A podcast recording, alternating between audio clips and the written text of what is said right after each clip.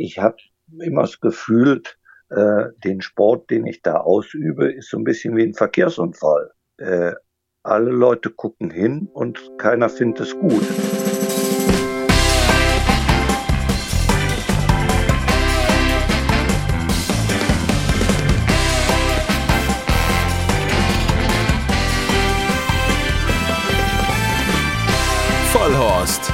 Rennsportshow mit ihrem Moderator Alexander Franke. Jawohl, wir haben schon wieder einen neuen Vollhorst mitgebracht und es ist der erste reguläre Vollhorst in diesem Jahr. Letztes Mal war es ja die Silvesterfolge, wo wir nochmal so einen Rückblick auf das Jahr 2023 gewagt haben, wenn auch nur kurz und knapp. Und jetzt sind wir also wieder da in gewohnter Form. Das heißt, wir haben alle zwei Wochen einen Interviewgast aus dem Galopprennsport. Kann auch mal aus dem Trabrennsport sein. Das haben wir aber bisher erst einmal gehabt und das ist auch schon wieder zwei Jahre her. Nun gut, wir sind im Galopprennsport, wir sind äh, zum einen im Flachmetier und zum anderen, und deshalb haben wir ihn jetzt auch mal eingeladen, äh, sind wir im Hindernismetier gelandet, denn es ist der amtierende und frisch gebackene Champion der Hindernistrainer Christian Freiherr von der Recke. Ich grüße dich, mein Lieber. Hallo, danke für die Einladung. Ja, und herzlichen Glückwunsch zum Championat auf jeden Fall. Danke. Ich sage immer, es ist schwer, deutscher Meister zu sein und es ist noch schwerer, es zu verteidigen. Es ist mir ja einige Male gelungen, deutscher Meister zu werden. Aber andersrum muss ich auch sagen, haben es andere auch geschafft. Aber bei dir ist es äh, schon, ich glaube, 14 Mal, ne, Hindernis-Champion insgesamt, oder jetzt? Ich bin 14 Mal Hindernis-Champion geworden. Ich bin viermal Flach-Champion geworden. Und was keiner weiß, ich bin im Alter von 30 Jahren auch einmal Besitzer-Champion geworden äh, mit den Hindernispferden. Oh, okay. Also die hast du dann auch schon selbst also trainiert ich bin damals? Zum 19, ja, ja, klar. Ich habe meine eigenen Pferde trainiert. Ja. So weit wird es auch noch kommen. Ja, Aber ich bin 19 Mal deutscher Meister geworden. Okay, wow, das ist äh, Chapeau. Und vor allem äh, deine Tochter, jetzt Amateur-Championess, also herzlichen Glückwunsch auch dazu. Das ist ja auch so ein Titel, den kannst du dir ja eigentlich auch ein Stück weit auf die Fahnen schreiben, oder? Muss man ja schon so sagen. Ja, ich bin da auch sehr stolz drauf und ähm, ich habe natürlich auch immer zwei Herzen in der Brust, wenn sie reitet, weil ich natürlich nicht möchte, dass die Besitzer, die bei mir ein Pferd trainieren lassen, das Gefühl haben, oh, wenn wir den da hinstellen, dann müssen wir seine Tochter draufsetzen. Und ich kommuniziere das äh, sehr offen und sage eben, wollt ihr das? Und äh, die sind auch oft damit einverstanden, weil sie die Pferde ja auch äh, in der Arbeit reitet. Und wenn sie das nicht wollen, ist das gibt kein Problem. Und wenn sie natürlich mal vielleicht nicht den Erwartungen entspricht und etwas schlechter reitet, dann äh, ist das ja bekannt, gibt es auch eine schlechte Rückfahrt. Ne? Und äh, der ähm, Ausdruck, sagen wir mal, wie viel Rennen sie dieses Jahr geritten hat, sind, glaube ich, 58 für den Stall und hat 17 gewonnen. Was eben auffällt, ist ja, dass sie bei ihrem diesjährigen Championat keinen Sieger für einen anderen Trainer geritten hat. Das heißt alles aus dem eigenen Stall. Genau, jetzt ist ja die Frage, sieht der Vater das anders oder die anderen anders? Aber das kann ja jeder so sehen, wie er will. Ich meine, sie reitet als Amateur mehr als ordentlich und auch solche Ritte wie zum Beispiel mit Lake Sand im Superhandicap, was ja auch ähm, angedacht war als Ritt des Monats und ja nur äh, an René Picholex Derby-Ritt gescheitert ist, fand ich, war schon für einen Amateur äh, eine super Leistung. Ja, macht sie sehr gut. Will sie da auf diesem Amateurlevel bleiben oder ist das mal denkbar, dass er da irgendwie tatsächlich das Ganze dann hauptberuflich macht, dass er dann irgendwie ins Profilager wechseln möchte? Nein, auf gar keinen Fall. Sie wird ja jetzt, sie hat jetzt 42 Rennen gewonnen, hat also nur noch ein Kilo. Das wird sie mit etwas Glück vielleicht in diesem Jahr verlieren. Und äh, gut, wenn sie dann eine Lehre machen würde, hätte sie wieder zwei. Aber dann ist sie auch äh, mit dem Sportmanagement-Studium fertig. Und ich denke, dann wird sie ganz andere Wege gehen. Okay, also ist auch. Sie wird im Rennsport erhalten bleiben, aber sie wird sicherlich nicht mit einer Profilizenz reiten. Dürfte sie auch was ganz anderes machen? Also, wenn sie jetzt sagt, irgendwie, naja, gut, Rennsport war jetzt eine schöne Zeit, aber jetzt möchte ich, was weiß ich, keine Ahnung, in Fußball oder sonst irgendwo hin. Äh, oder wird es ein ernstes Gespräch geben mit dem Papa? Nein, auf gar keinen Fall. Ich sag mal, äh, sie muss ja das machen, wo sie glücklich ist und wo sie ihr Geld später verdienen will und nicht das machen, was der Vater will. Ne? Ganz klar ist ja auch, dass sie äh, nicht ins Trainerlager wechseln. Das hat sie schon gesagt. Ja. Ja, okay. Also, aber da haben wir ja noch eine zweite Chance mit deiner anderen Tochter. Das könnte ich mir ja auch gut die vorstellen. Ist, die ist sehr gut äh, mit ihrem Studium jetzt fertig geworden.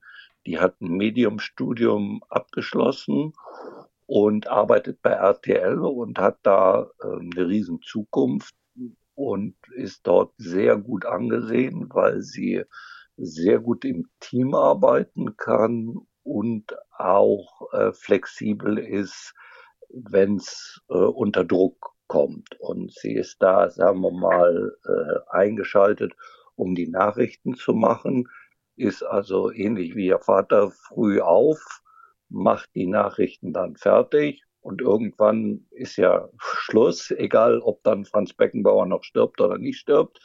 Und dann sind die fertig und dann geht es am nächsten Tag wieder weiter. Und an diesem, an dieser Aufgabe und wie das strukturiert ist und äh, wie das, wie die dort arbeiten, da hat sie großen Spaß dran. Und ich denke mal, der Rennsport wird es schwer haben, sie von RTL wegzulocken. Aber das ist ja schon erstaunlich, dass es trotzdem dann schafft, bei so vielen Rennen mit dabei zu sein. Also man sieht deine äh, Töchter ja eigentlich beide ständig auf der Rennbahn. Wie haut denn das hin mit so einem Job? Ne? Also ich stelle mir das ja schon RTL-Nachrichten und aktuelle Lage und was weiß ich was. Da wird einem ja schon viel abverlangt, ne? Wenn du dann noch äh, mit Papas das Pferden. Ist richtig. Also zum. Beispiel, genau, zum Beispiel letzte Woche auf Sonntag konnte sie nicht, weil sie dann auch Sonntagsdienst hatte. Ne? Okay. Aber beide sind natürlich so, dass sie A, anhand des Terminkalender des Vaters auch wissen, wann, wo äh, die Hilfe besonders gebraucht wird. Also ich sage jetzt mal Bad Harzburg, Baden-Baden, Hamburg oder St. Moritz. Diese Tage kreisen die sich natürlich extra ein aber es kann eben auch passieren, dass nur eine oder keine da ist. Und dann hast du ja quasi noch eine dritte Tochter mit Anna, die auch einen Bombenjob macht. Also ich glaube, die Mädels sind schon, du hast im Sportwelt-Interview gesagt, als Trainer braucht man ein gutes Rückgrat. Ich glaube, die Mädels sind dein Rückgrat. Kann das sein? Das ist richtig. Das wird mir ja auch immer wieder vorgeworfen, dass ich im Grunde genommen auch ja letztes Jahr von 48 Siegen haben ja fast 40 die Mädels gewonnen. Ne? Ja. Ich bin auch der Meinung, dass der, der mich im Stall unterstützt, auch, äh, sagen wir mal, die Unterstützung von mir und von den Besitzern im Rennen kriegt. Und ich denke, es ist ein nicht wegzudenkender Vorteil, wenn man die Pferde auch aus der Arbeit kennt. Und ähm, andersrum, wenn, das habe ich ja auch gesagt aus Flachs, wer Rhein Moor haben will, der kriegt auch Rhein Moor bei mir. Das ist ja kein Problem. Ich bin ja auch so vernetzt, dass, dass es auch was anderes sein kann und nicht eben die Mädels sein müssen. Ne? Und sicherlich ist es auf einem höheren Level auch vielleicht so, dass die Besitzer dann denken, Mensch, äh, mit einem starken Jockey ist man besser. Aber wie gesagt, das soll jeder für sich selbst entscheiden und äh, die können frei entscheiden. Wir haben zum Beispiel morgen in Mons auch ähm, der Con Kleimanns drauf, weil eben wir gedacht haben, okay, der passt auf das Pferd besser. Und äh, das wird eben alles nach Absprache gemacht. Und äh, es ist nicht nur best available von den Jockeys, sondern ich bin so ein bisschen wie Mark Johnson, dass ich auch sage, äh, wer passt wo am besten drauf? Oder auch eben wer passt auf die Bahn gut drauf. Also ich sag mal, es sind sicherlich auch einige Jockeys, denen man keine Freude macht, indem man ihnen einen Ritt in Bad Harzburg anbietet. Und andere wiederum reiten da viel besser. Und dann muss man eben die nehmen, die da unten eben besser reiten. Fertig. Ne? Ja. Aber wer das ist oder wer das nicht ist, das soll der Besitzer eben nach Absprache mit mir selbst entscheiden. Ne? Ryan Moore hast du schon gesagt, der ist ja tatsächlich für dich dann geritten. Ne? Das war, also jetzt muss man schon sagen, vorletztes Jahr, 22. Äh, Lario. Ja. Ähm, das heißt, das war so ein, so ein Besitzerwunsch und dann musstest du einen Telefonhörer in die Hand nehmen und gucken, dass man irgendwie an den Agent rankommt oder wie? Man muss sagen, dass Herr Im der beste Besitzer ist in sowas. Da hat man immer freie Hand und das war mehr oder weniger äh, entstanden weil der Racing Manager von Herrn Im oder der Berater ist Herr Michael André und der ist ja auch äh, sehr gut vernetzt mit Coolmore und der hat immer geflaxt so, äh, wenn irgendeiner auch mal schlecht reitet oder sowas, dann sagt er immer, ja, ja so wie die geritten hat, so wird der Rhein nur nie reiten. Und dann war der Lario ja schon Sieger gewesen mal und äh, ist disqualifiziert worden, weil er weggebrochen ist. Und dann hat er eben aus Flachs gesagt, das wäre Rhein Moore nicht passiert. Und dann habe ich gesagt, na gut, dann müssen wir eben Rhein Moore nehmen. Dann kann er ja auch gewinnen. Und das war mehr oder weniger so ein gegenseitiges Geflaxe, obwohl die Rittverbindung oder Herstellung über den Bruder Jamie gekommen ist, der für mich auch schon Grupperennen in äh, England gewonnen hat. Und äh, die Toni hat ja auch dies als voriges Jahr ein Praktikum in, bei den Moors gemacht und das ist eine sehr, sehr engagierte, nette Rennsportfamilie, wo man von allen was lernen kann. Also vom Arbeitseinsatz des Vaters über die Einstellung der Mutter. Haley ist äh, Moderatorin bei ITV äh, Jamie, wie gesagt, hat für mich die Desert Orchid Chase gewonnen und über Rhein braucht man ja nicht sprechen.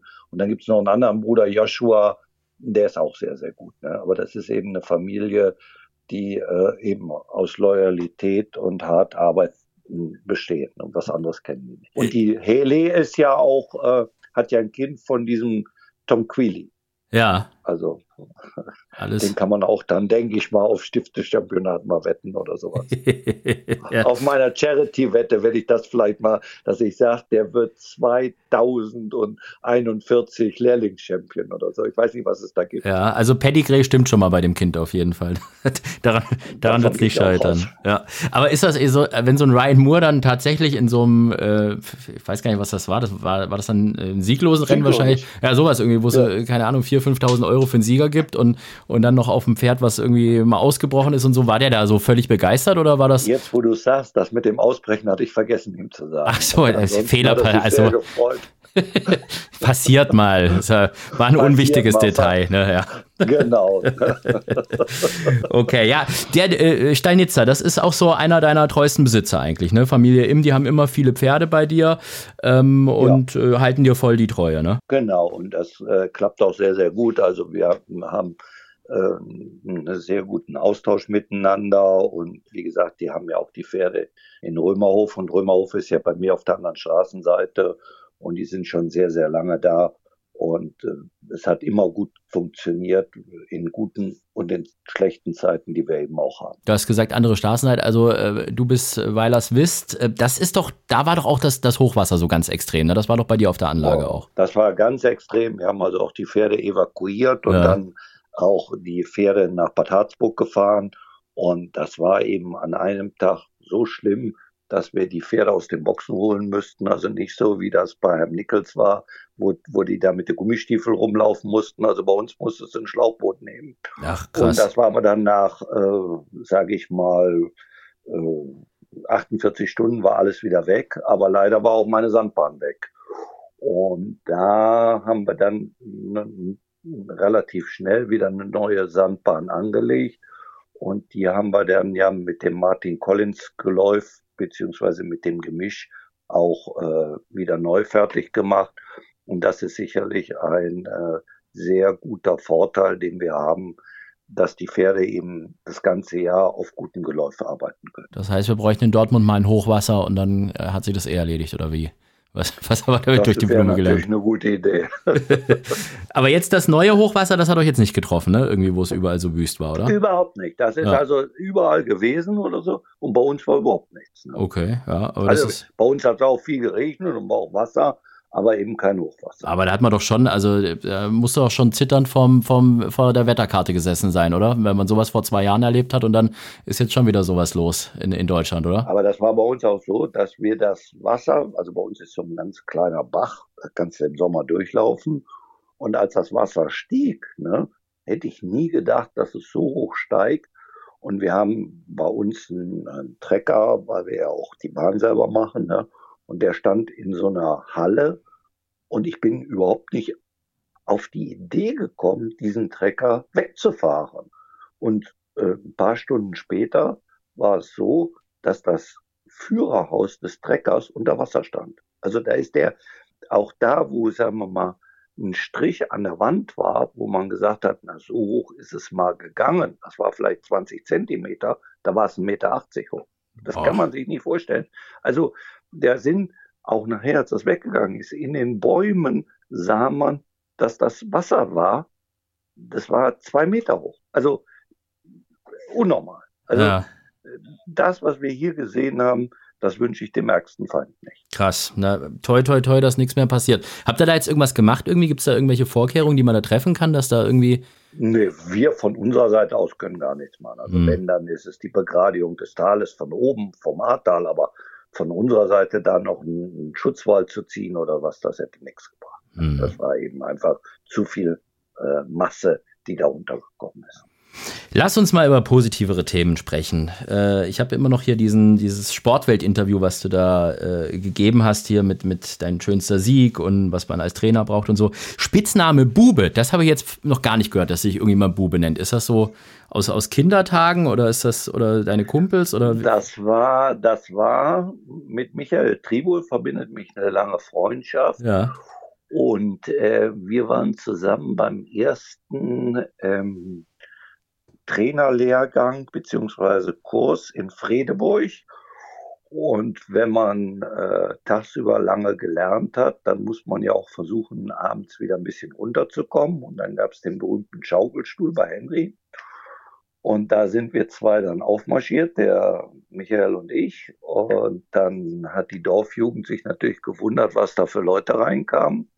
Und dann habe ich gesagt, das ist der Oscar von der Blechtrommel, von, ähm, von der Blechtrommel, der sah nämlich so aus. Und dann hat er gesagt, und das ist der Bube aus der Blechtrommel. Und daher kam der Ausdruck. Aber also, das ist das bis heute noch ein Spitzname oder ist das nur so eine alte Geschichte? Eine alte Geschichte und äh, im Grunde genommen heiße ich immer nur so bei den Tribus. Wie muss man dich eigentlich konkret ansprechen? Also muss man eigentlich sagen, hallo Herr Freiherr oder, oder wie Herr Freiherr von der Recke oder wie? Also wenn, wenn ich dich jetzt ganz, ganz formell ansprechen würde, was muss ich da sagen? Hallo Christian, wie geht's dir? Ja, per Du. Und, und, und ein Fremder? Ja, auch.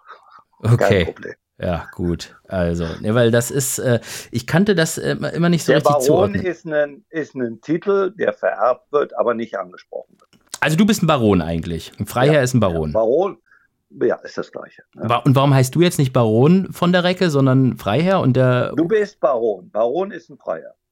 Okay, aber, aber Georg Baron von Ullmann heißt ja nicht Georg Freiherr von Ullmann. Es gibt die normalen und dann gibt es auch noch die Freiherren. Aber wie gesagt, bei mir ist das alles egal. Es, ist, äh, es ändert sich ja nichts, weil es ja nicht wie in England ein, ein Titel ist, der vergeben wird. Ja. Es ist ja der, in England der Sir bekommt man für eine Tätigkeit oder für das, was man getan hat.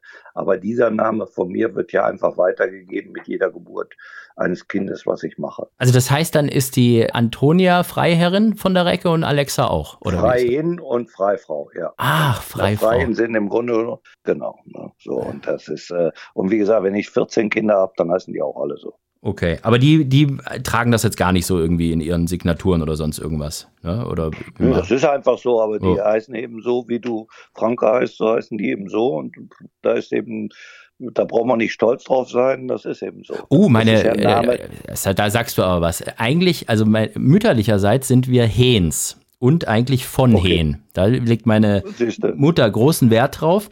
Und äh, das ist tatsächlich, und wenn du jetzt drüber nachdenkst, sehe ich dem, oder sah ich, als ich noch nicht so äh, verbraucht aussah, sah ich dem auch ein bisschen ähnlich. Das ist, weil ich sogar mit Sascha Hehn verwandt bin. Hm, tatsächlich. Okay, das, ja. Das, das, ist ja, wenn man das einmal sieht, dann äh, schickt man dich nächstes Mal aufs Kreuzfahrtschiff. Ja, ja, das war, das war auch immer das Thema. Der war ja, der war immer eingeladen auf alle Familienfeiern, ist dann immer nie gekommen. Da gab es dann immer ganz viele Ausreden, der, ja, warum der heute nicht da ist und so. Ich habe den noch nie in meinem Leben gesehen. Das, und, Schiff, das Schiff hat ihn nicht angelegt. nee, jetzt pass auf. Und das war bei uns in der Familie, war das immer das Riesenthema. Alle waren da stolz drauf, der Sascha, der Sascha und hier und Schwarzwaldklinik und dies und das. Bis er beim Schulmädchenreport mitgespielt hat. Und dann auf einmal hat keiner mehr drüber gesprochen. Ja, das war dann so. Ja, siehst du mal. Tja, jetzt habe ich schon wieder geschafft, uns in die Schmuddelecke hier zu treiben. Nee, pass auf. Ach so, apropos Verwandtschaft. Ich habe bei Wikipedia natürlich ein bisschen nach, äh, nach deinem Nachnamen gegoogelt und habe gesehen, dass du mit Annette von Droste-Hülshoff verwandt bist. Wusstest du das? Ja, das stimmt. Das, das stimmt. Ja, ja, das ist irgendwann mal äh, auch mir bekannt gegeben. Es gibt auch einen großen immer Familientag, wo alle sind. Aber Droste von Hülshoff wusste ich. Ne? Ja, das äh, Schriftstellerin, Komponistin und vor allem war damals ja auf dem 20-Markschein da, auf dem Grünen war das, ne? Das ist, Richtig. Ne? Ja, Wahnsinn. Ist ja schön, wenn man seine Verwandtschaft morgens früh schon sieht. Ne? Ja, vor allem, wenn man sie morgens früh auf dem Geldschein sieht, ist eigentlich immer kein, nicht das schlechteste Zeichen eigentlich. Das muss man ja schon Genau. sagen. Ne?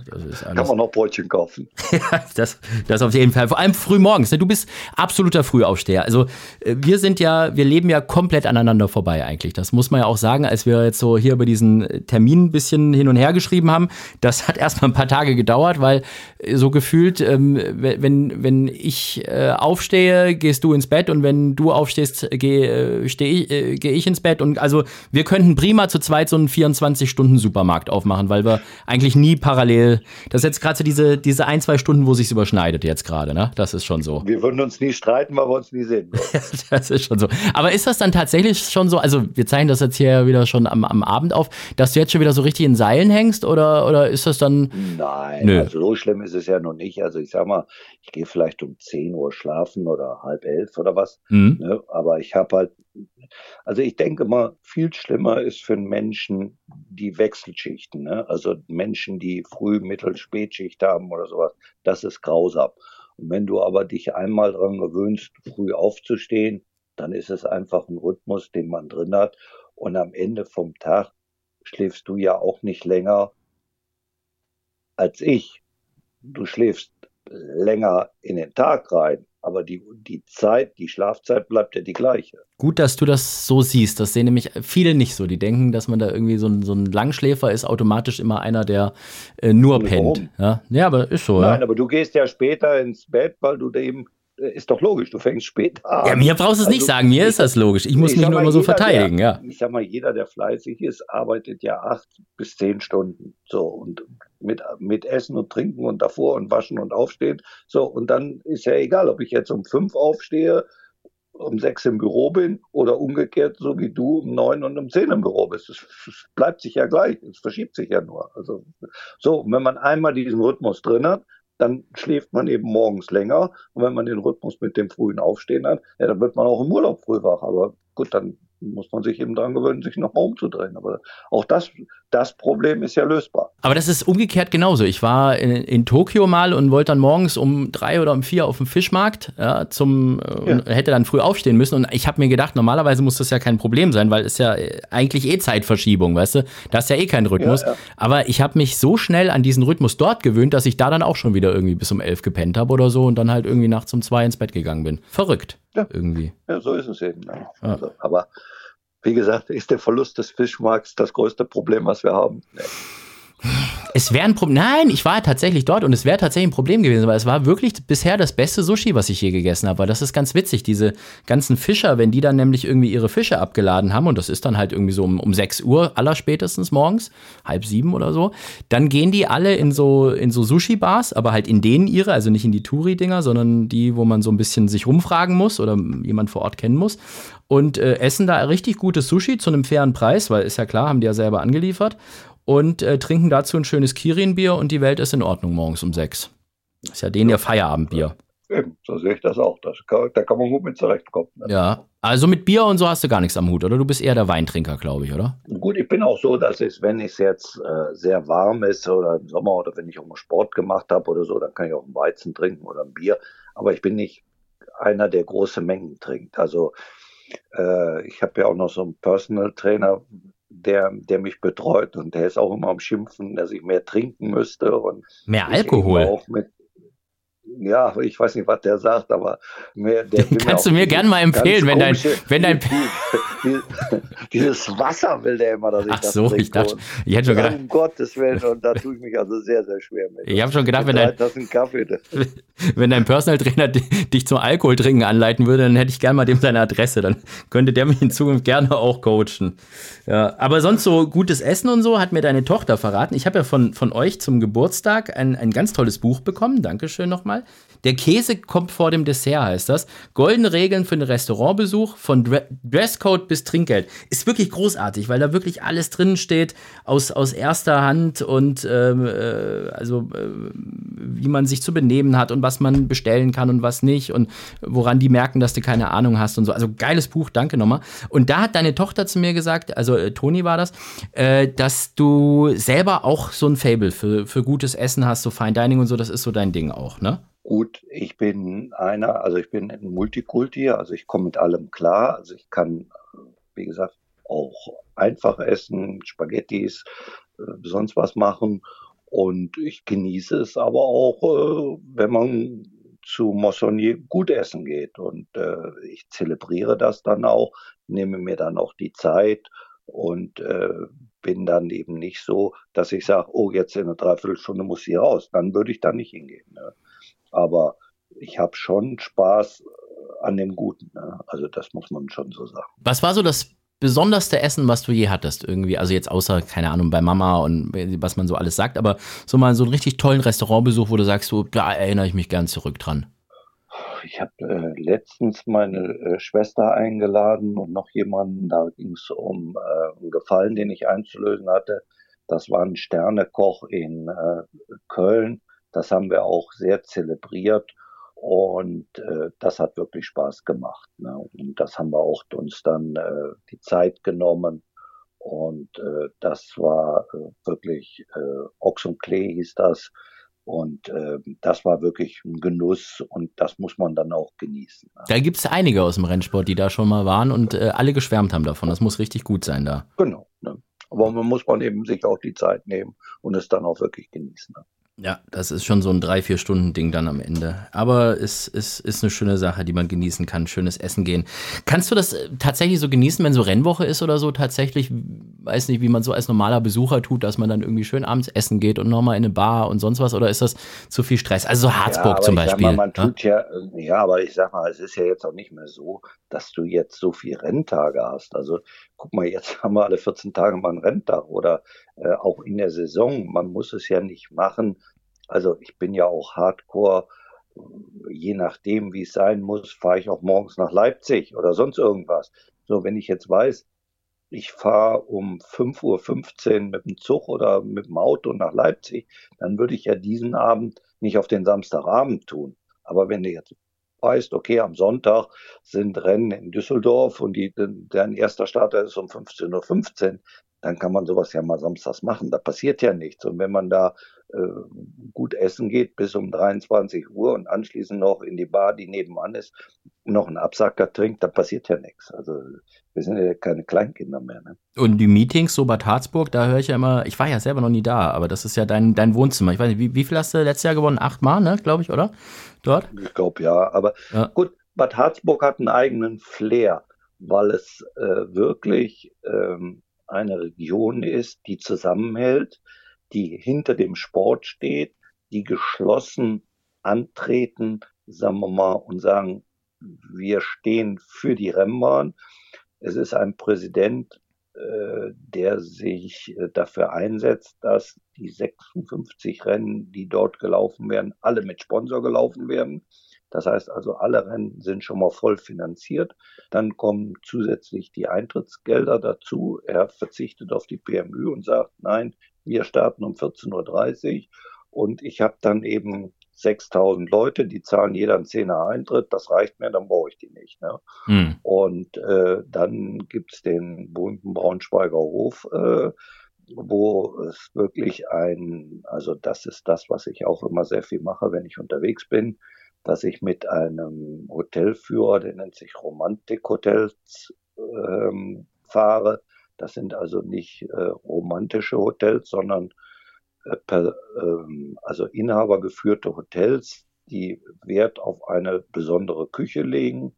Und das ist eben im Braunschweiger Hof gegeben. Da gibt es also einen Innenhof äh, unter alten Bäumen oder drinnen und ähm, egal welchen Besitzer ich da mitnehme, also jetzt haben wir ein neues Pferd, Monsignor, ähm, der, äh, den haben wir jetzt verkauft an Herrn Barge, der ist Master Debonair und der war da mit und der war total begeistert eben von dieser Gastfreundschaft und dieser äh, Kochleidenschaft, die dort an den Tag gelegt wird. Und also auch Altbesitzer, die ich habe, was weiß ich, wie Peter Vogt und Georg von Schmidt-Pauli, die jetzt äh, bei Liberty sind, aber trotzdem eben und dadurch nicht mehr solche Starter in Harzburg haben, die kommen aber trotzdem dahin und sagen, nee, Harzburg ist was ganz Besonderes. Und dort auch ein Rennen zu gewinnen, ist auch eben schön, weil er eben egal wie hoch der Geldpreis ist, äh, ein gewisser Teil endet dann an der Bar im Braunschweiger Hof.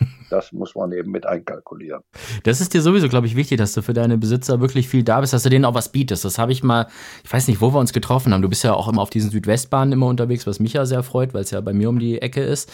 Äh, und da hast du auch mal irgendwie, ich weiß nicht, für irgend, irgendwas VIP-Karten, hast gesagt, ach ja, Besitzer muss man ja mal ein bisschen ausführen. Ist ja auch so. Ich denke mal, dass ja der Sport ähm, durch die Erhöhung von allen Seiten äh, immer teurer wird und äh, das letztlich ein Hobby ist. Und äh, ich sage immer aus Flachs, was wenige wissen, ich habe auch mal einen Yachtschein gehabt und da hatte ich eine Yachtbeteiligung mit meinem Bruder, meinem Vater und meinem Onkel und musste 1000 Euro bezahlen. Und dann in dem Jahr hatte ich aber relativ viele Starter, immer samstags, wenn die Jagen waren. Und dann habe ich äh, Ende des Jahres äh, einen Fasan, ein Kaninchen und äh, noch einen Hasen geschossen. So, wenn ich die jetzt durch drei teile, dann hat jeder, dann hat das Kaninchen 333 Euro gekostet. Das hätte man sich natürlich auch äh, anders kommen lassen können und auch in Kaviar aufgewogen hätte man da ein schönes Kilo für gekriegt. Aber wenn man ein Hobby hat, dann kostet das immer Geld.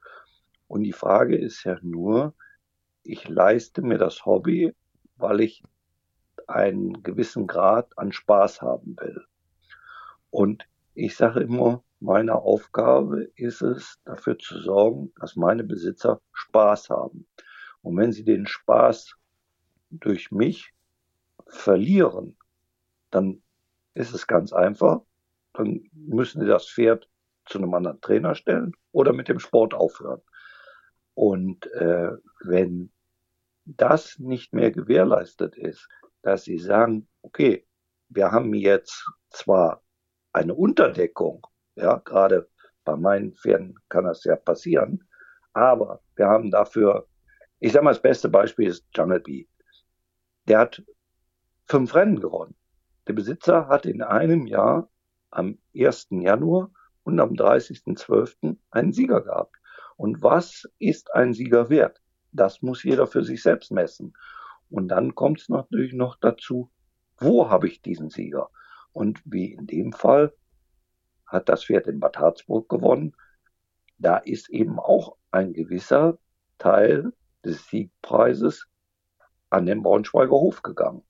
Aber es hat viel Spaß gemacht, der Abend. Also wir haben lange und ausgiebig diesen Sieg der ja quasi nur, das ist ja sein Problem, er ist ja ein Sprinter, er ist ja nach einer Minute und zehn im Ziel, aber das hat gedauert bis 1.30 Uhr, bis hm. die Besitzerin im Bett war. Machst du dir Sorgen um unsere Zukunft im Rennsport? Ich habe ein Championat gewonnen im Hindernisbereich und da ist es mir gelungen, 46 ähm, Rennen zu gewinnen. Peter Schirgen ist dies Jahr mit 47 Siegen Flachchampion geworden. Als ich 46 Siege auf der Hindernisbahn hatte, hatte der zweite 44. So ist es jetzt bei Greve auch. Also so nah ist er an dem Schirgen dran. Man wundert sich natürlich schon, wie stark der Rückgang der Rennen bedingt durch den Rückgang der Pferde ist. Es ist natürlich ähnlich wie mit Huhn und Ei. Also was ist zuerst zurückgegangen und Licht nicht mehr? Und äh, die zweite Frage, die man sich ja stellt, ist, wie geht es weiter? Ich habe ja noch die Aufgabe, die ich auch sehr ernst nehme, dass ich mit dem Vorstand bin. Und auch dort sind ja die fehlenden Zahlen immer wieder auf den Tisch gelegt. Und dort überlegt man immer wieder, was und wie muss der Rennsport reagieren, damit wir wieder ins Positive kommen weil einerseits sind wir ja extrem stark. Also wir sind ja mit der Qualität der Mutterstuten zum Beispiel so stark, dass wir immer mal wieder einen Arc-Sieger stellen, einen King George-Sieger, äh, in England Sieger stellen über die Sprünge und, und, und. Das machen wir ja. Wir haben ja auch super tolle Wochenenden. Von mir aus nimm Baden-Baden, nimm Hamburg, nimm Berlin, wo auch die 200-Jahr-Feier, wo Politiker kommen, was zelebriert und gefeiert wird. Aber man fragt sich dann eben, warum ist es so schwer für uns, das Niveau hochzuhalten? Also ich kann mich ja dran erinnern, als in Dortmund die Sandbahn gebaut worden ist und die ersten Rennen waren, dann wurde ja die zweite Tribüne verglast aus dem Grund, damit das Publikum sich trocken aufhalten konnte. Also wir reden davon, dass nicht die erste Tribüne hinterm Ziel voll war, sondern bei der zweiten Tribüne musste man sich mittags, äh, mittwochs Karten holen, um den Renntag zu besuchen. So, das war natürlich so, dass die Leute, die dann an dem Tag einen Starter hatten oder auch einen Sieger, vor 10.000 Leuten an einem Mittwoch einen Sieger hatten. Ne? Hm. Und wenn man das jetzt eben sieht, wie das weniger geworden ist, dann fragt man sich natürlich, welche äh, Sogwirkung braucht man, um das wieder anzukurbeln, ne? damit die Leute wieder zurückkommen. Es war ja auch ähnlich, wie es eben war, wo man auch nochmal einen riesen Zuwachs bekommen hat mit Rivalen der Rennbahn, äh, wo die Leute eben auch kamen und sagten, oh, da möchten wir mal hin oder sowas. Ne? Was fehlt uns? Was ich nicht weiß, weil sonst würde man das ja umsetzen, dass es eben den Rennsport wieder äh, populär macht. Ne? Hm. Was wenn man ja auch sieht, dass man zum Beispiel in Dortmund oder Köln oder was auch immer 25 bis 30 Renntage in der Saison gehabt hat. Das kann man sich ja gar nicht mehr vorstellen heutzutage. Ne? Meinst du, das hat auch irgendwas mit diesem Tierschutzgedanken zu tun, dass die Leute mittlerweile halt äh, ja, Rennsport einfach zu kritisch sehen? Gut, ich meine, das ist ja vielleicht auch ein bisschen so wie mit dem Rücklauf von den Hindernisrennen. Ne? Hm. Ich habe immer das Gefühl, äh, den Sport, den ich da ausübe, ist so ein bisschen wie ein Verkehrsunfall äh, alle Leute gucken hin und keiner findet es gut. Und ich glaube, das ist genau die richtige äh, Beschreibung für den deutschen Hindernissport. Also wenn wir in Honsrad, Quakenbrück und Harzburg die Hindernisrennen haben, muss man ja sagen, steht das Publikum ja voll dahinter. Also ich sag mal, in Quakenbrück, da warst du ja noch nie, das ist eine Veranstaltung, die auch einmalig ist, weil sie ja quasi da oben ist ja nichts. Und da werden 14 Rennen gelaufen an dem Tag. Und das letzte Rennen ist 10 Minuten vor der Tagesschau. Und die Leute bleiben da und gucken sich das an und finden das toll. So, es wird natürlich kritisiert, wenn etwas passiert. Dann kommt auch äh, der allgemeine Tenor, oh, das ist nicht gut. Aber sie bleiben alle und gucken sich's an. So, und dann sage ich mir, dann kann der Sport ja nicht so verkehrt sein. Und dann wundere ich mich auch wieder, wenn ich ja die Nachbarländer sehe, wie Frankreich, England und Irland, und ich weiß, dass dort die Hindernistrainer mehr verdienen als die Flachtrainer. Also sagen wir mal, äh, auch ein äh, Marker gewinnt oft oder gewann oft im Jahr mehr Rennen, beziehungsweise hatte eine höhere Gewinnsumme als Farmer.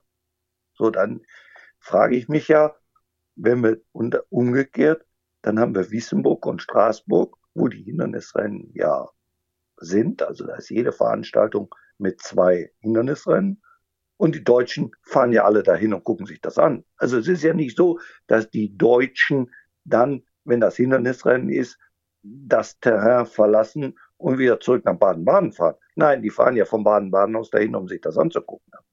Mhm. Aber andersrum haben eben die Rennvereine zwei Probleme. A ist natürlich das Unterhalten und Pflegen so einer Hindernisbahn sehr teuer. Und B, der Druck der Tierschützer, wenn etwas passiert, äh, sehr hoch, so dass sie dem sagen wir mal, äh, aus dem Weg gehen. Können wir da irgendwie Aufklärungsarbeit leisten? So grundsätzlich, also jetzt gar nicht mal nur Hindernissport, sondern generell Rennsport. Das tun wir ja auch, indem wir, sagen wir mal, jetzt auch, äh, was, was das Tierwohl angeht, da gibt es eine Kommission, dann haben wir Tag der offenen Tür der Rennstelle, dann haben wir Tag der offenen Tür der Gestüte. Wir zeigen es ja der, der Öffentlichkeit. Und bei mir wird es auch beworben in der Kölnischen Rundschau. Dann kommen auch relativ viele Leute. Ich sage jetzt mal, wir haben vielleicht 60, die an dem Tag da waren. Das sind auch 30 neue Leute, die noch nie da waren, die dann auch sagen, oh, das haben wir gar nicht gewusst. Ach, die gehen auch auf Koppel. Ach, so ist das. Ach, die werden gar nicht mit Sporen geritten. Ach, die werden gar nicht geschlagen. Ach, die brauchen gar nicht laufen. Ach, das ist, ach, das haben wir gar nicht gewusst. So, dann habe ich natürlich 30 Leute aufgeklärt, aber es ist natürlich im Grunde genommen noch 30.000 zu wenig. Ne? Mhm. Und ich sage mal aus Flachs, äh, wenn man sich überlegt, dass in Berlin drei Millionen Leute wohnen, wenn ein Prozent zum Pferderennen gehen würden, würden 30.000 gehen. Und wenn von den 30.000 sich irgendwann mal einer ein Prozent ein Pferd kaufen wird, wären es 300 mehr. Das schafft man nicht. Das ist eine Zahl, die unlösbar ist. Und dann fragt man sich natürlich, was muss man tun, um ein Prozent der Bevölkerung auf die Rennbahn zu kriegen? und beziehungsweise von den 1% nochmal 1% davon zu begeistern, sich ein Pferd zu kaufen. Schwierige Aufgabe, aber da bist du natürlich als Vorstandsmitglied von Deutscher Galopp nah am Puls äh, und, und kriegst Änderungen ja aus erster Hand mit, ne? Ja, wie ich das hinkriege. Ne? Danke. Habe ich einfach nur gesagt, viel Erfolg, Hals und Bein bei der Auf Lösung der Aufgabe. Es sind einfach viele Leute, die, die über den Rennsport relativ wenig wissen. Und wenn sie dann auf der Rennbahn sind, finden sie es am Ende dann gut. Ne? Das ist schon das. Ähm, vielleicht würde uns noch, tatsächlich nochmal irgendwie, vielleicht müssen wir beten, dass nochmal so eine Netflix-Serie kommt, die total bekannt und beliebt und gehypt ist, wo es um Pferderennen geht. Ähm, ich glaube, aus Deutschland wird sowas nicht passieren, aber von Amerika, was weiß ich was. Und dass dann auf einmal so ein Hype darum entsteht, dass die Leute vielleicht doch nochmal auch bei uns vorbeischauen und dann vielleicht mit ein bisschen Glück an einem guten Renntag vorbeischauen, oder? Aber es ist natürlich genau wie du sagst, es darf natürlich dann nicht passieren, dass der dann bei äh, schattigem Wetter ja. äh, in Dortmund ist und äh, die Leute dann da hinkommen. Äh, jetzt stell dir mal vor, aus irgendeinem Grund äh, wäre jetzt eine Doku über den Rennsport und äh, 5000 Leute würden jetzt am äh, 21.01. nach Dortmund kommen. Äh, die würden natürlich verhungern und verdursten, weil man dem ja gar nicht gewachsen wäre und würden dann auch nie mehr wiederkommen. Im Umkehrschluss kann man natürlich von Olli Sauer auch nicht verlangen, dass er jetzt für 5000 Leute schon mal Bratwürstchen bereithält, falls die kommen. Ne? Also ich will damit sagen, dass es natürlich gerade für neue Leute, junge Leute etwas Besonderes sein muss, wenn sie kommen. Und andersrum, wenn ich das jetzt nicht aufstellen kann, sind sie unzufrieden und gehen wieder. Und jetzt auch da wieder Huhn und Ei. Was baue ich zuerst auf? Mache ich jetzt erst die Gastronomie, dass die Leute sich wohlfühlen? Ähnlich ist es zum Beispiel äh, in Mons. Die haben eine vorzügliche Gastronomie. Also ich sag mal, da gibt's äh, Rinderfilet, die sind so groß wie Klodeckel und äh, Salat und Pommes frites und Wein und alles. Und da ist so ein langgezogenes Restaurant, wo sich die Leute aufhalten. Es sind tendenziell nicht viele Leute. Ich würde schätzen 150 bis 200. Diese Menschen sitzen aber alle da oben in dem Lokal drin. Das heißt, wenn du einen Sieger hast und dann den Endtisch hast, dann gratulieren die aber 200 Leute und sagen, boah, toll. Und wenn du dann hinten bist und isst dein Steak, dann schmeckt das natürlich auch. Und ähm, das ist natürlich was in Dortmund, äh, zum Beispiel gibt es vier verschiedene Anlaufstellen. Ein Teil ist beim Buchmacher, Teil ist unter der Waage, Teil ist im Hufeisen, Teil ist oben. Und dadurch verteilt sich das natürlich. Und dadurch fehlt auch eine gewisse Atmosphäre auf der Bahn. Also es sind ja trotzdem noch genug Leute da, aber die müssten im Grunde genommen enger geballt werden. Aber wie man das schaffen will, das weiß ich auch nicht. Eieiei, da haben wir jetzt schon viele Themen angesprochen. Jetzt müssen wir da irgendwie eine Brücke rausfinden. Hast du eine Idee? Hm. Nee. ich habe eine Idee. Pass auf. Der schönste Moment. Das ist doch immer so die Allzweckwaffe, oder? Wenn man nicht weiter weiß und irgendwie haarige Themen hat oder irgend sowas, dann lass uns über was Positives reden. Gut, ich denke mal immer, der schönste Moment ist ja, wenn man so lange im Rennsport ist, immer ähm, durchwachsen. Also der schönste Moment war sicherlich, als es mir gelungen ist, bei meinem reiterlichen Können den ersten Sieger zu reiten. Dann ist es sicherlich so, dass wenn man den ersten Sieger trainiert, ist es der schönste Moment. Der erste Gruppensieger ist der schönste Moment. Der erste Gruppe 1 Sieger Rosenbrief ist der schönste Moment.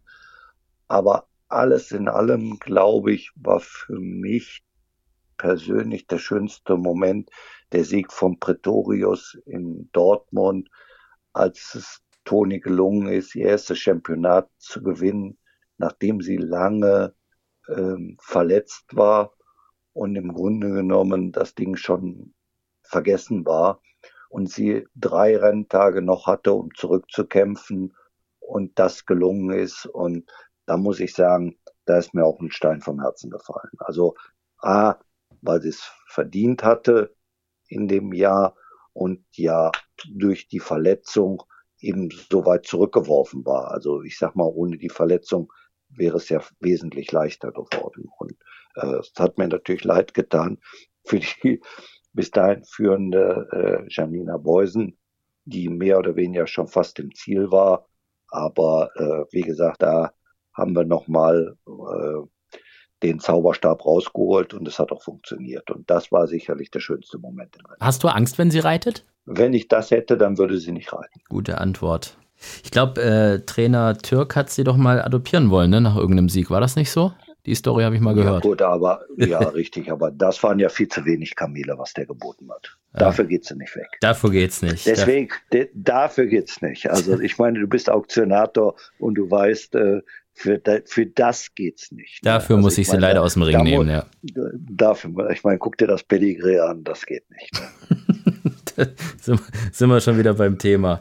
Lass uns mal äh, ein bisschen über deine Trainingsliste sprechen. Da ist mir ein Pferd aufgefallen, ähm, Blattgold. Ein neunjähriges Pferd, das äh, 2021 das letzte Mal gelaufen ist und immer noch bei dir im Training ist. Ähm, und äh, ja, da bin ich mal, das, das, hat, das ist mir als erstes ins Auge ge gestoßen. Warum, warum äh, ist der bei dir noch im Training? Was hast du mit dem vor? Der ist neunmal gelaufen, Nein, war immer weg. Nee, immer noch ist natürlich falsch, weil er war zwei Jahre lang bei der Besitzerin zu Hause, ah. weil wir anerkannt haben, dass er nicht gut genug ist. Und die Besitzerin hat sich jetzt verletzt, die hat, äh, die kriegt ein künstliches Knie und das Pferd ist wieder zurückgegeben worden an mich mit der äh, Idee, ihn zu verkaufen als Reitpferd, weil er ja sehr schöne Gänge hat und sehr schön, sehr gut aussieht. Und äh, sollte sich keiner finden, dann muss er halt nochmal laufen. Die Idee ist, äh, ihn schon äh, zu äh, verkaufen und die Besitzerin liebäugelt mit einem neuen Pferd, der heißt Powershot kommt aus England, ist von Karl Burke trainiert und wenn der Trainer es schafft, ihn als Reitpferd zu verkaufen, dann kauft sie sich das Pferd. Also auch da ist äh, der Plan schon geschmiedet und äh, es sieht nicht so aus, als wenn wir mit dem größere Sachen vorhaben. Und sicherlich für 2024 steht er nicht auf der Liste für Weihnachtsgeschenke. Außer wenn man, ich meine, wenn der mal laufen würde, da würde es eine hohe Quote geben. Wenn der dann vorne ist, dann hast du aber, dann gibt es aber für alle Geschenke. Richtig. Aber mit der Annehmung des GAGs, den hat er beim letzten Mal verpasst, weiß ich gar nicht, wo er laufen soll. Ja, stimmt eigentlich. Ne? Der hätte den GAG von 44, jetzt hat er 50 wahrscheinlich automatisch, ne? Oder irgend sowas. Ja, er ist ja 6 Kilo hochgekommen. Oh aber guck mal, das muss man auch erstmal schaffen, oder? wie lange hast du den im Training? Ein paar Wochen und dann gleich 6 Kilo gesteigert? Also Chapeau, Trainer. Meine Güte. Ja, das erkläre ich der Besitzerin auch. Ne? ja, das muss er auch auf jeden Fall machen. Gibt es gleich mal Erfolgsprovision. Aber also das Weil heißt. Das ist ja das Einzige, ja. was ich dir sagen will. Den Unterschied zwischen einem guten und einem schlechten Trainer ist nur einer. Ich bin gespannt. Dem schlechten gehen die Entschuldigungen aus. Das, das, hast du jetzt gesagt. Alle anderen Trainer gerade, warum hat er es verraten? Ja. Also das heißt, dann kriegt die äh, auch schon wieder so irgend so ein englisches Pferd, wo ich dann im Führing wieder zu dir hingehe und sage, äh, Christian, äh, über den weiß ich ja jetzt gar nichts, da kann ich nicht einschätzen. Sag mir doch mal, was kann der? Du kaufst immer so Pferde, die sind so dunkel irgendwie und dann äh, so ein bisschen Wundertüte und dann am Ende sind die gut. Genau, deswegen habe ich dir den Namen ja gesagt. Power Shot heißt der. Sehr gut. Kannst du jetzt schon merken.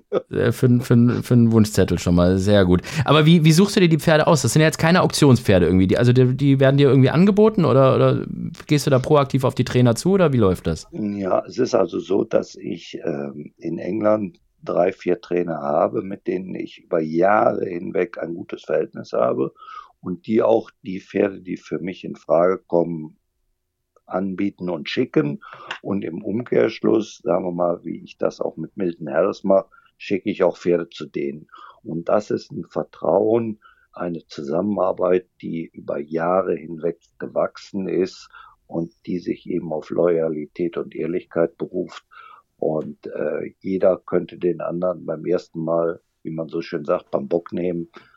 Aber dann kommen wir ja nicht weiter. Und ich sag mal, alle Pferde, die ich von Ollie Murphy, John Joe O'Neill oder Milton Harris bekommen haben, die haben sich hier bewährt und umgekehrt konnten die sich auch zu 100 Prozent drauf verlassen, wenn die Pferde von mir bekommen haben. Okay, aber äh, umgekehrt ist genauso. Also Milton Harris hat von dir auch schon Pferde bekommen. Ja, ja logisch. Ja. Also das ist, es geht immer hin und her und es ist ein Nehmen und ein Geben und äh, das ist, dann sind wir auch alle zufrieden und mehr wollen wir ja nicht. Ne? Ja. Ich habe keine Zeit für Ärger, das brauche ich. Sind diese alten äh, Connections, die du da nach England hast, die sind wahrscheinlich aus deiner Zeit aus England. Ne? Du warst ja mal Assistenztrainer äh, in, in England äh, bei, bei zwei, drei Namen. Ja. Ne? Da, da hast du das noch alles her. Dann hatte ich ja eine ganze Zeit lang auch mal sehr viel Starter in England. Das war natürlich vor dem Brexit, da war das Reisen leichter und äh, da war auch das Hinfahren einfacher, billiger. Und äh, ich sag mal, so ein McCoy, der hat für mich 15 Rennen gewonnen. So ein Jamie Moore hat 10 gewonnen. Richard Johnson hat für mich gewonnen. Mick Fitzgerald hat gewonnen. Also, das waren natürlich Zeiten, wie gesagt, ich habe da drüben, das hat mich auch, das war so eine Herausforderung. Also in der Zeit, wo ich viele Rennen gewonnen habe, habe ich immer gedacht, was steht auf deiner Liste, was du noch erreichen willst? Und ich war der erste Deutsche, der es jemals geschafft hat, ein Hürdenrennen zu gewinnen und auch der erste Deutsche, der ein Yachtrennen gewonnen hat, weil man immer gesagt hat, das kann man nicht. Und dann war ich ja oft da, also ich bin jedes Jahr, ach, 30 Jahre lang fahre ich nach Cheltenham und gucke mir immer zwei, drei Renntage an und dann habe ich immer gedacht, das muss doch möglich sein. Das kann doch nicht sein, dass man über diese scheiß sechs Klapphürden keinen Sieger hat. Ne? Und dann war Eluna die erste deutsche Siegerin. Die hat dann zweimal hintereinander gewonnen, wurde für eine Unsumme äh, verkauft, weil der Besitzer natürlich sich gedacht hat, haha, das kann man ja bestimmt verbessern.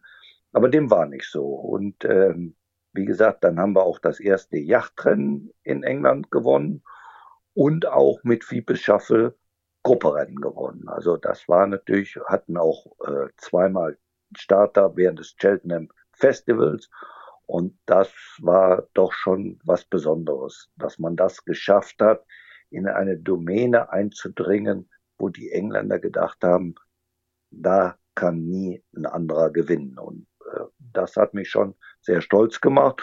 Und andersrum, über, weil das ja auch dann gerade im Hindernissport Sportsleute sind, ist natürlich die Freundschaft und Verbindung gekommen. Irland reizt sich jetzt gar nicht, weil da hast du das Brexit-Problem nicht und wärst trotzdem drüben. Der Weg ist weiter. Ja. Der Weg ist weiter und der Mullins und der Gordon Elliott sind zu stark und die sind in jedem Rennen.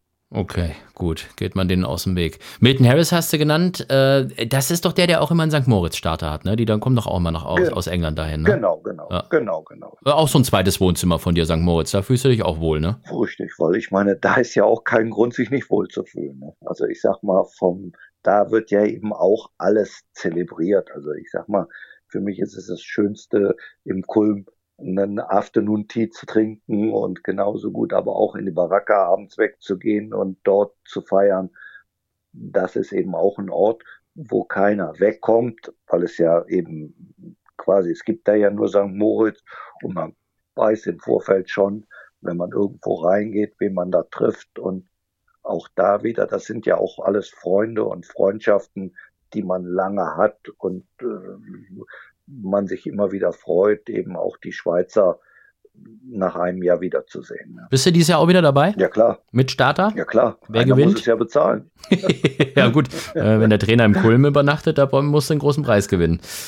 Ja, genau. Und dann reicht's nicht. Ja, ja, es ist ja unfassbar teuer. Also ich habe, ich hatte das Glück und das war echt ein Zufall, dass ein befreundeter Barkeeper, aber der hat leider aufgehört, der ist woanders hingegangen. Der hat letztes Jahr hat der in St. Moritz noch in irgendeinem von diesen Hotels hat er gearbeitet und der hat äh, mir einen, äh, einen Deal angeboten und hat gesagt, wenn ich den Barkeeper eine Cocktailschulung gebe, so mit Gin und so, dann darf ich da mit Frau ein paar Tage übernachten. Und das, da habe ich gesagt, das mache ich sehr gerne. Das war ein guter Deal. Das, das war ein sehr guter Deal. Ja, ja. Du musst lernen, Cocktails zu machen in Zukunft. Dann kannst du umsonst übernachten.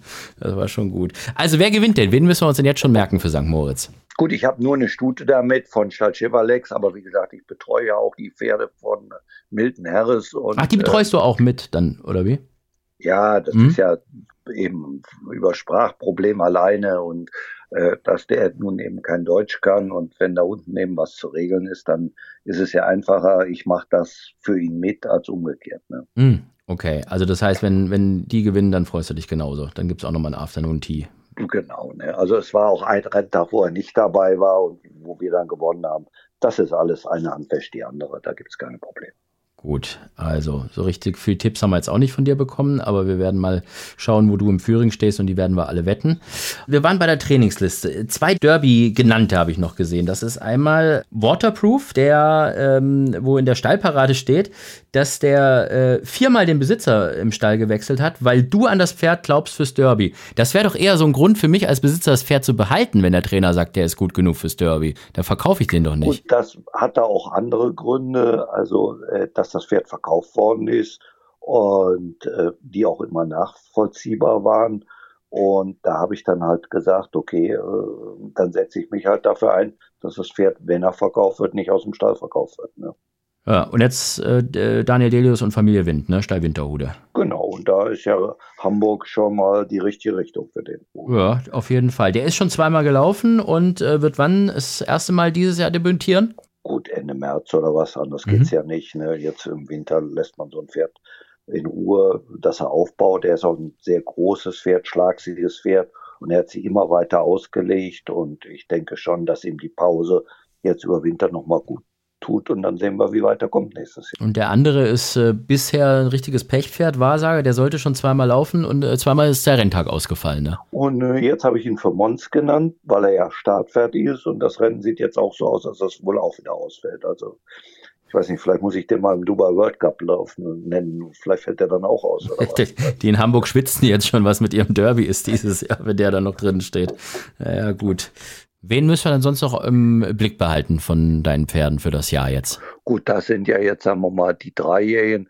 Bei den Zweijährigen, die sind jetzt erst sehr spät gekommen und äh, da habe ich ein Pferd, der ist ordentlich, der heißt Duranto.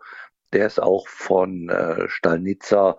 Der wird auch, äh, sagen wir mal, ein bisschen rausstehen und auch früh genug sein und auch gut genug sein, um in besseren Rennen zu laufen. Mhm, aber Winterfavorit hast du nicht genannt.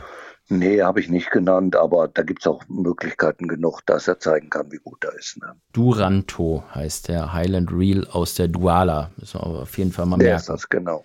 Ja. So, bevor wir jetzt noch äh, zu Charity-Wette kommen, das würde sich eigentlich anbieten, kommen wir jetzt erstmal noch zu einer anderen Kategorie, die unseren Hörern immer viel Spaß macht, viel mehr Spaß als denjenigen, die darüber reden müssen. Das ist diese hier. Der peinlichste Moment. Jetzt bin ich gespannt. Du bist so der Typ, der jetzt als erstes mal sagt, eigentlich ist mir nichts peinlich, um dir das schon mal vorwegzunehmen. Aber. Das war mir schon peinlich. Und zwar bin ich losgefahren zum Rennen nach Hannover. Und als ich ankam, habe ich festgestellt, dass ich meinen Sakko irgendwie abhängen lassen zu Hause. Jetzt hatte ich aber ein Hemd und kein Sakko. Und das passte aber an dem Tag nicht, weil die Hose auch so war, dass da ein Sakko zugehören musste. Oh, da war ich natürlich jetzt in Bedrulle. Und dann habe ich mir gedacht, was machst du jetzt? Ohne Sakko sieht scheiße aus. Und dann habe ich mich da umgeguckt, wo ich gerade war. Und dann stand ich vor der Wohnung von Harald Grube. Da habe ich gedacht, dir bleibt ja nichts anderes übrig, ich musste da mal klingeln. Vom, von der Größe her passte das. So ungefähr, aber auch nur. Und auch vom Stil war es, also es war sehr nett, dass er mir das Sakko gegeben hat. aber es war nicht mein Stil. Und ich wurde dann auch mehrfach auf der Bahn angesprochen, ob ich mich liebestechnisch vielleicht verändert hätte, weil das Sakko nicht zu mir passen würde. Und ich habe es ihm dann auch wiedergegeben und nicht mit nach Hause genommen. Das war schon für mich peinlich, weil wer mich kennt, der weiß ja, dass ich so einen gewissen Hang zur Etikette schon habe und äh, es war sehr nett, dass er es mir geliehen hat, aber es passte nicht zur Etikette. Normalerweise müssten wir jetzt ja eigentlich genau dieses Foto von diesem Tag nehmen als Teaserbild für deinen Podcast. Weißt du? Dass das auf ja, jeder, ja. für die nächsten zwei Wochen aber auf jeder der, Sportwelt ist. Ich habe aber alle Bilder aufgekauft von dem Tag. Ja, also du kannst es gerne noch ein bisschen bildlicher beschreiben. Es ist ja immer hier mit, mit Audiomedien, da ist man ja immer ein bisschen gefangen. Also jeder kann sich das vorstellen. Ja, okay. Dann über, überlassen wir den Rest mal der Fantasie. Aber Farbe kannst du uns sagen. Sag bitte rosa. Nee, das war so gelb oder so. auch schick, auch schick.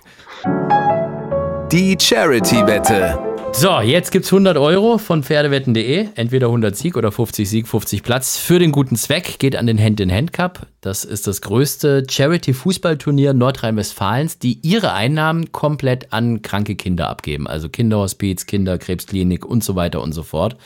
Und äh, das wollen wir natürlich unterstützen. Und ähm, deshalb freue ich mich jetzt auf deine Aussage, welches Pferd in welchem Rennen wie viel gewinnen wird. Schieß los. Gut, ich bin jemand, äh, der Safety First macht und ich denke mal, dass gerade die, die das bekommen, sich über wenig mehr freuen als über gar nichts.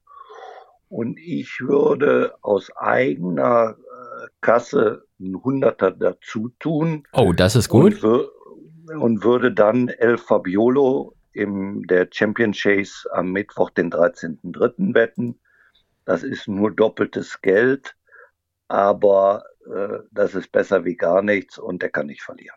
Okay, also äh, steht sogar jetzt nur noch auf 17 für 10. Wir machen aber mal für dich ausnahmsweise 20 für 10 draus. Wenn du schon sagst, dass du äh, aus, aus 100 200 machst, dann machen wir auch einen besseren Festkurs in dem Fall ausnahmsweise mal und ähm, äh, geben das jetzt ab. Uh, jetzt muss ich mal gucken. Ja, ich kann den Festkurs nicht ändern. Muss ich eine E-Mail schreiben. Aber das kriegen wir hin. Das ist gut. Uh, also in dem Fall wären das dann 400 Euro für einen guten Zweck. Und wenn du sagst, er kann nicht verlieren, dann ist das ja eigentlich ein, eine sichere Wette. Ne? Das ist schon. So sehe ich das auch. Ne? Ja. Woran liegt das eigentlich, dass es gerade bei Hindernisrennen trotzdem irgendwie so ein paar Pferde gibt, von denen man sagt, die können gar nicht verlieren? Das fällt mir irgendwie auf der Hindernisbahn deutlich häufiger auf als auf der flachen. Eigentlich müsste man ja sagen, auf der Hindernisbahn gibt es ja noch, noch viel, viel mehr Variablen kann mal reiterlos werden, dann sind es meistens mega lange Rennen und so weiter. Das ist der Unterschied zwischen den Guten und den Schlechten. Die Guten werden nicht reiterlos. Das, okay, und dann sind sie, wenn sie gut genug sind, sind sie dann schon im Ziel quasi. Das ist, das ist es ja. Die sind eben outstanding, weil denen das nicht passiert. Mhm. Die sind eben so gut, dass die nicht fallen. Und der Unterschied zwischen gut und schlecht ist Fallen. Okay. Die Schlechten fallen, die Guten fallen nicht. Dann haben wir das auch gelernt. El Fabiolo, ein Spanish Moonsohn ist das. Gut. Ist das äh, dieses Hindernisthema, ist das also kannst du dir vorstellen, dass das ewig weiterzumachen, weil es eben dein Hobby ist, oder sagst du irgendwann auch, wenn es gar keine Startmöglichkeiten mehr in Deutschland gibt und England wird immer schwieriger und in Frankreich sind die Rennen ja auch nicht leicht. Ähm, ich meine, da gibt es ja dann auch nicht so viele Möglichkeiten. Gut, Schweden machst du, glaube ich, ab und zu auch mal, ne? Da bist du ja auch nicht unerfolgreich, aber wird ja schon immer schwieriger, ne? Das ist richtig. Also ich sag mal, äh, wir fahren ja auch viel da nach Wissemburg, Straßburg, Nancy, äh, aber die Pferde müssen natürlich da auch eine gewisse Klasse haben.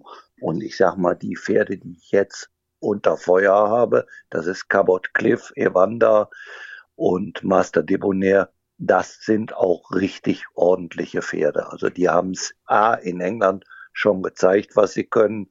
Und äh, die sind auch hier äh, also in den, äh, an den Orten, die ich gerade genannt habe, gut genug, um äh, Flagge zu zeigen. Also auch dieser Master Debonair, wo der jetzt letzte Mal in Lyon gelaufen ist oder sowas, das war eine richtig starke Vorstellung. Und St. Cabot Cliffs, der hat ja für mich jetzt auch schon zwölf Stück gewonnen oder was weiß ich wie viel. Der hat Gruppenplatzierungen in Frankreich. Das sind richtig gute Pferde und mit denen macht es ja auch Spaß, Lust zu ziehen. Und das ist ja auch wieder das, was ich sage. Das sind eben Pferde, wo es sich mit lohnt und womit, womit man viel Spaß haben kann. Hast du überhaupt noch so richtige Ziele? Also ich meine, du hast ja so oft die Championate gewonnen, dann hast du Gruppe 1 Sieg schon äh, in England schon deine, deine Hindernisrennen gewonnen und so weiter, bis im Club der 1000, Club der 2000 sogar, da gibt es äh, lebendig ja nur, nur drei Trainer, die äh, das geschafft haben, äh, Andreas Wöhler, Mario Hofer und du. Ähm, Rest leider schon gestorben. Also du hast eigentlich fast alles erreicht. Gut, jetzt kann man hm, natürlich als nächstes Ziel sagen, ist es dann 2200, da fehlen noch 10. Und dann, wenn, in, wenn man 2219 hat, dann hat man Bruno Schütz überholt in der ewigen Bestenliste. Und dann steht man, sagen wir mal, hinter Heinz Jensch an dritter Stelle. Und dann hat man doch schon eine ganze Menge erreicht, wenn man überlegt, wie alt der Rennsport ist. 200 Jahre, wie viele es probiert haben und wie lange oder wie viele es geschafft haben, sich da oben zu halten. Und da muss man einfach stolz sein mit dem, was man erreicht hat. Aber das heißt nicht, dass du danach aufhören willst, wenn du das geschafft hast, oder? Nee, dann gibt es ja ein neues Ziel. Okay. Das weiß ich ja noch nicht. Ne? Ja. Ne? Also das ist ja noch nicht, das, äh, das kriegt man ja hin. Ne? Und was natürlich im Moment auch noch ist, muss ich auch ganz ehrlich sagen, ist natürlich auch, wenn man mm, mit der eigenen Tochter zusammenarbeitet und das dann Früchte trägt. Also sagen wir mal, der Sieg mit King Harry ist jetzt sicherlich etwas, worüber viele lächeln werden, aber das Pferd ist von mir gekauft worden, hat 2000 Euro gekostet, hatte keine Platzierung und hat drei Stück hintereinander gewonnen, weil wir im Team erkannt haben, dass der auf der falschen Distanz läuft. Und der ist also, ich sag mal, kontinuierlich 2-4 und weiter gelaufen. Und bei uns hat er drei Stück hintereinander über 1600 gewonnen. Also ist das ja ein Zeichen, dass wir schon Pferde einschätzen und äh, richtig managen können. Ne? Und auch Lake Sand, der das Super Handicap gewonnen hat, der hat ja auch noch zwei Mille gekostet. Ne? Hm. Und äh, hat sich ja auch gesteigert bis zum gewissen Grad. Dass wir die natürlich nicht an Gruppeformat ranbringen können, das ist natürlich selbstredend. Aber sonst so dein Jahr lief ja sonst äh, schon schön. Son Rock noch mit dem Auktionsrennen. Das ist eh so. Der, auch auch zu, zu guter Quote sind die Pferde bei dir oft in so Rennen unterwegs. Ne? Also ich glaube gerade auch so die Zweijährigen, die werden bei dir ganz gerne mal unterschätzt irgendwie, ne? Also wir haben ja schon, ich habe damals auch mit Blue Note zum Beispiel das äh, Badener äh, Stutenrennen gewonnen. Die war Lebensdebutantin. Ne?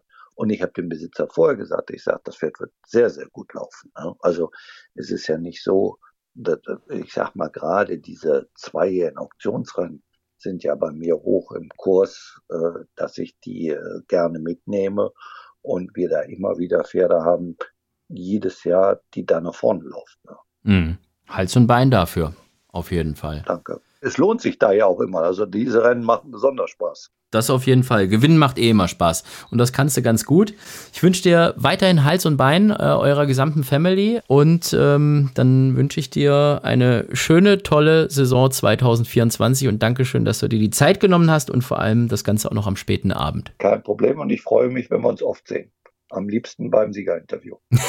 das können wir einrichten. Ich freue mich drauf. Tschüss. Das war also Christian Freiherr von der Recke, Trainer, der im Club der 2000 ist. Das muss man sich nochmal überlegen. Also 2200 Siege schon, das ist äh, abartig viel, muss man so schon sagen. Wie gesagt, Andreas Wöhler, Mario Hofer, dann eben Christian Freier von der Recke und die leider verstorbenen Heinz Jentsch, Bruno Schütz und Uwe Stoltefuß, die haben das geschafft, um die Namen nochmal gedroppt zu haben. Und äh, ja, äh, ich bin sehr, sehr gespannt, wie die Saison 2024 für ihn läuft. Das war es also schon wieder für diese Woche. Wir hören uns in zwei Wochen wieder.